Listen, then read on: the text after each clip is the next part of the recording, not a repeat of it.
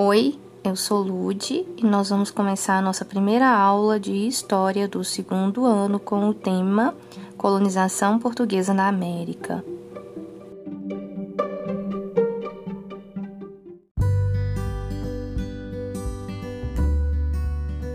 Bem, em 1500, Pedro Álvares Cabral chega aqui à costa brasileira e encontra uma série de indígenas vivendo aqui, distribuídos em todo o território.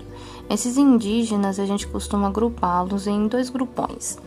Primeiro é o grupo Tupi-Guarani, que são os povos que falam Tupi-Guarani. São as tribos que viviam no litoral, os Tupis ao norte, os Guaranis ao sul, todos eles na beira da praia no litoral brasileiro. É, além desses Tupis-Guaranis, né, que formam um grupo linguístico-cultural, parecido, com pessoas que tinham características parecidas, inclusive a língua, nós temos também o povo que nós chamamos de Macrogê, que os tupis denominavam como tapuias. O que, que é esse grupo? É todo, todo, são todos os índios que não falam, que não têm como costumes parecidos, não têm os costumes parecidos com os tupis guaranis e nem falam o mesmo idioma. Esses foram os grupos que os portugueses encontraram aqui. A princípio teve alguma resistência, algum choque entre eles, mas nada que seja tão significativo.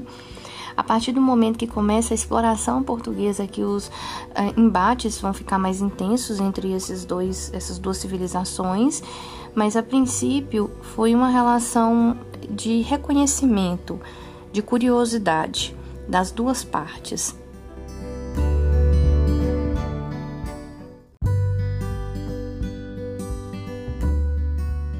Portugueses chegaram aqui ao Brasil e encontraram um território totalmente coberto pela Mata Atlântica, já que eles chegaram no litoral, e a madeira predominante ali, como a gente sabe, era o pau-brasil uma madeira que os portugueses já tinham conhecimento e que já era usada lá na Europa para poder tanto fabricar o que eles quisessem com a madeira, mas também para tingir os tecidos com uma coloração que tem um pigmento que tem no interior da madeira do pau-brasil.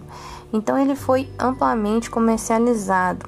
Só que Portugal não via como uma coisa extremamente lucrativa estar é, trabalhando no Brasil, colonizando o Brasil. É, a atividade que realmente dava lucro para Portugal até então era o comércio com as Índias, era a venda das especiarias, é, esses temperos. A gente viu a importância que eles tinham na Europa. Então, a princípio, a chegada desses portugueses aqui não representaram uma efetiva colonização. Tanto é que de 1500 até 1530 nós chamamos de período colonial, que inclusive as terras brasileiras elas eram arrendadas pelo rei de Portugal a nobres que quisessem vir aqui explorar o território brasileiro, que é o caso do Fernão de Noronha, que veio para cá explorar a terra e o que ele encontrasse aqui pertenceria a ele em troca de uma quantia paga ao rei de Portugal. Então a coroa portuguesa não via necessidade de nem interesse de estar colonizando essas terras brasileiras, já que ele tinha outras fontes de lucro muito mais certas do que investimentos aqui no Brasil, que era até então algo extremamente incerto.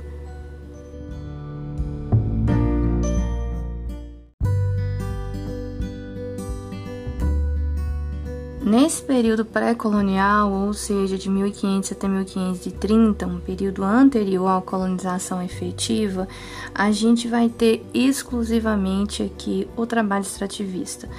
Simplesmente era extração do pau-brasil e armazenamento em feitorias, que eram construções feitas pelo governo português para poder armazenar a madeira que seria carregada para Portugal.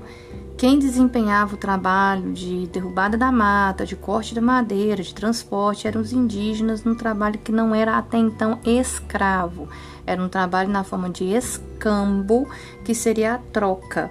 Em troca de pequenas mercadorias sem valor nenhum comercial para Portugal, esses indígenas se dispunham a fazer esse trabalho de retirada da madeira. Outra coisa muito importante que acontece aqui nesse período, de 1500 até 1530, é a, são expedições para poder reconhecer o território, para saber o que, que esse território tinha de importante e também o descumprimento do Tratado de Tordesilhas por nações europeias. Países da Europa vão começar a descumprir o Tratado de Tordesilhas, vir ao Brasil e explorar o pau-brasil como Portugal, como se fossem donos, principalmente os franceses.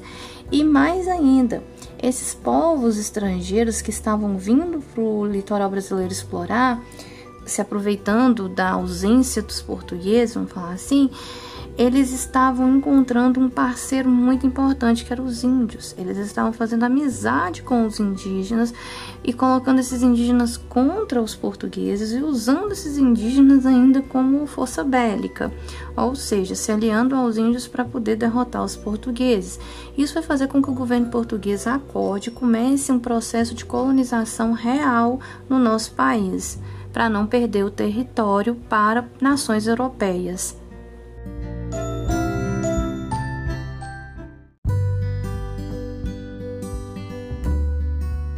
Como os espanhóis eles conseguiram encontrar minas de prata em seu território com muita facilidade, os portugueses pensaram que o mesmo aconteceria aqui.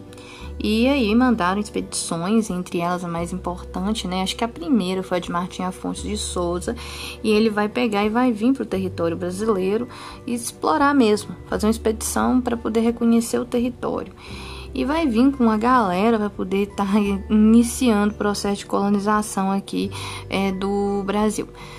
Nesse meio tempo aí que Martim Afonso de Souza estava nessas expedições, é, foi implantado pelo governo português o sistema de capitanias hereditárias, que se tratava da distribuição de lotes de terras gigantescos que ia da beira da praia até a linha imaginária de Tordesilhas, que dividia o Brasil eh, português com o que seria o restante pertencente à Espanha. Então, da beira da praia até a linha de Tordesilhas, linhas retas, a gente tinha aí as 15 capitanias hereditárias distribuídas pelo governo português. E o governo português vai criar um sistema que ele já conhecia para poder estar tá organizando o território brasileiro. O capitão donatário que recebia é, a capitania, ele deveria vir para o Brasil, escravizar os nativos, fundar vilas, ele deveria também é, distribuir sesmarias, que seriam lotes menores de terra para poder para poder para as pessoas poderem se fixar e estar tá produzindo. É, ele deveria também explorar a terra, os recursos que a terra tinha, sendo que o pau-brasil permanecia sobre o domínio, controle, monopólio português, e ele deveria também estar tá, é, se protegendo e fazendo ataques a indígenas que viessem a comprometer o processo aí de colonização do país.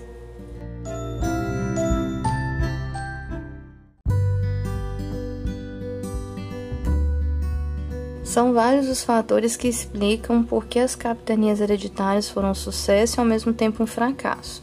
Foi um sucesso porque garantiu que o território ficasse unificado, não houve a fragmentação do território nacional e, ao mesmo tempo, também garantiu a Portugal a posse do território, já que tudo aqui pertencia a portugueses, né? Tudo continuou nas mãos dos portugueses que investiram pouquíssimo ou quase nada para poder desenvolver essas capitanias hereditárias aí. Tiveram que distribuir as terras e deixar em, em, na responsabilidade dos capitães denatários.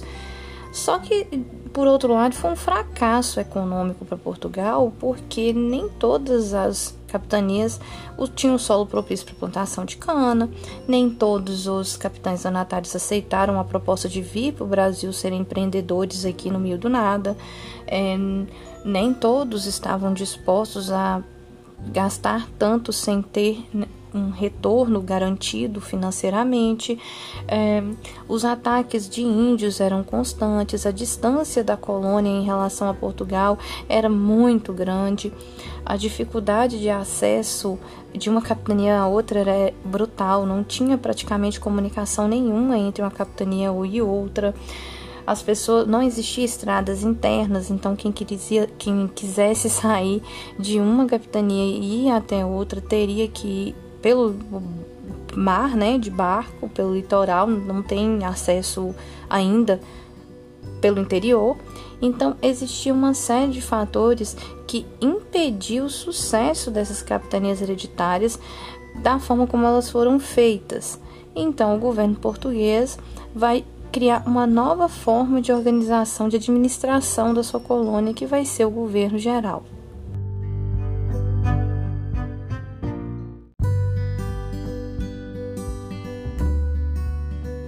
As capitanias de São Vicente de Pernambuco são duas exceções no meio do fracasso total aí que a gente já viu financeiramente das capitanias. São Vicente e Pernambuco elas vão se destacar. Pernambuco, inclusive, vai seguir com a cana-de-açúcar firme e forte aí até o final de sua história e vai, inclusive, atrair a atenção de nações europeias, como a Holanda, principalmente, mais tarde. E São Vicente vai se dedicar também a exploração, já no finalzinho de sua história, a exploração do território. Então, eles fizeram várias expedições, tanto para poder capturar nativos, quanto também para poder estar tá, é, é, procurando novas terras. Ou seja, a importância de São Vicente vai ser no reconhecimento territorial, na expansão territorial brasileira. Eles vão fundar território adentro, procurando tanto índio quanto ouro.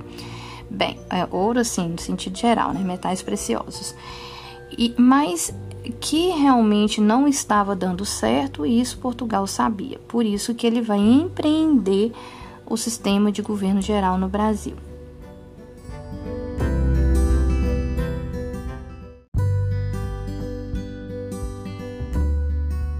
E o que que vinha a ser o governo geral? Como o nome diz, o governo geral era o governo geralzão do Brasil.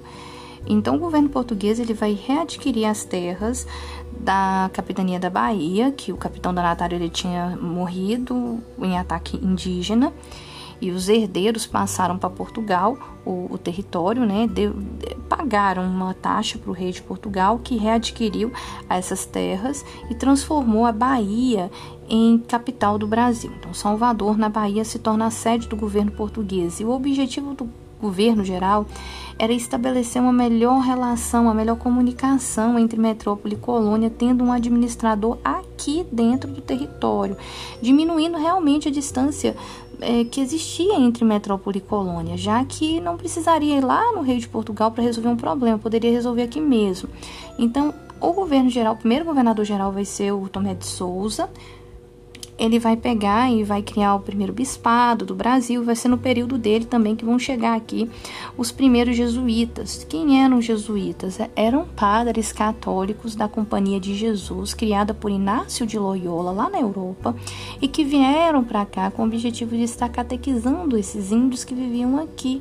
Lembra lá da reforma protestante, isso fazia parte da contra-reforma católica, um objetivo de estar é, é, conquistando mais fiéis, já que lá na Europa estava com muitas igrejas surgindo, né? O luteranismo, o calvinismo, as reformas protestantes estavam acontecendo lá, então aqui era uma possibilidade de ter fiéis sem ter concorrência de nenhuma outra denominação religiosa. E vai acontecer muitos embates aqui nessa época entre o pessoal da Companhia de Jesus, né, os religiosos, o povo daqui que queria escravizar o índio, enquanto o, da, o pessoal da Companhia de Jesus não queria que esses índios fossem escravizados, queriam que esses índios fossem catequizados. Mas eles mesmos, os próprios jesuítas, escravizaram muitos indígenas aqui, sim.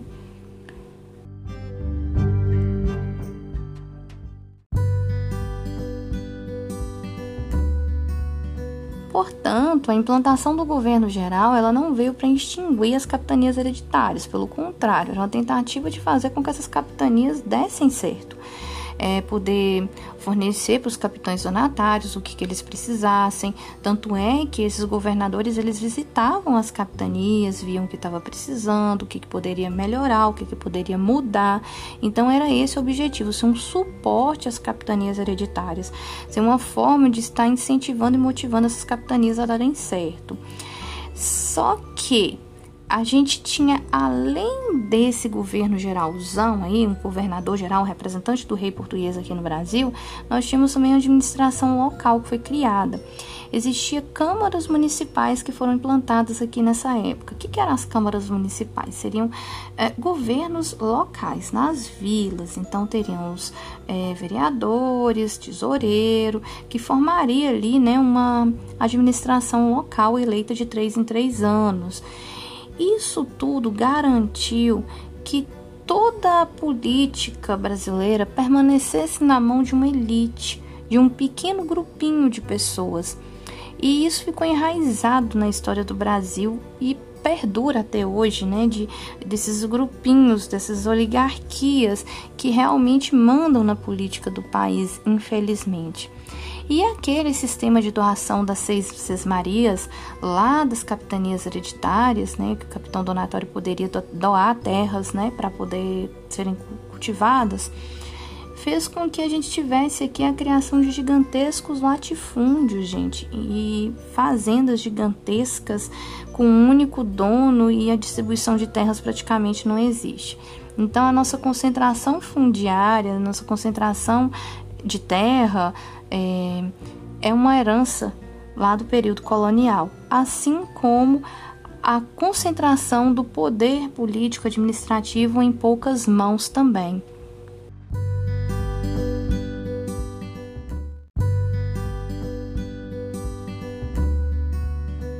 É isso aí, a gente viu como foi que Portugal agiu aqui no Brasil após encontrar as terras brasileiras. E depois a gente vai ver nas nossas próximas aulas como que os espanhóis fizeram com suas terras e como que os ingleses fizeram com as terras deles. E assim a gente vai concluindo aqui esse capítulo da nossa história.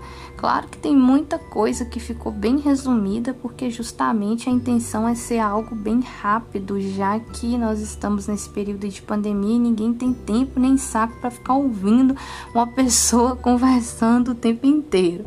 Mas eu espero que tenha contribuído para que vocês consigam aprender um pouco mais sobre a história do nosso país e também tirar algumas dúvidas. Um beijo para vocês.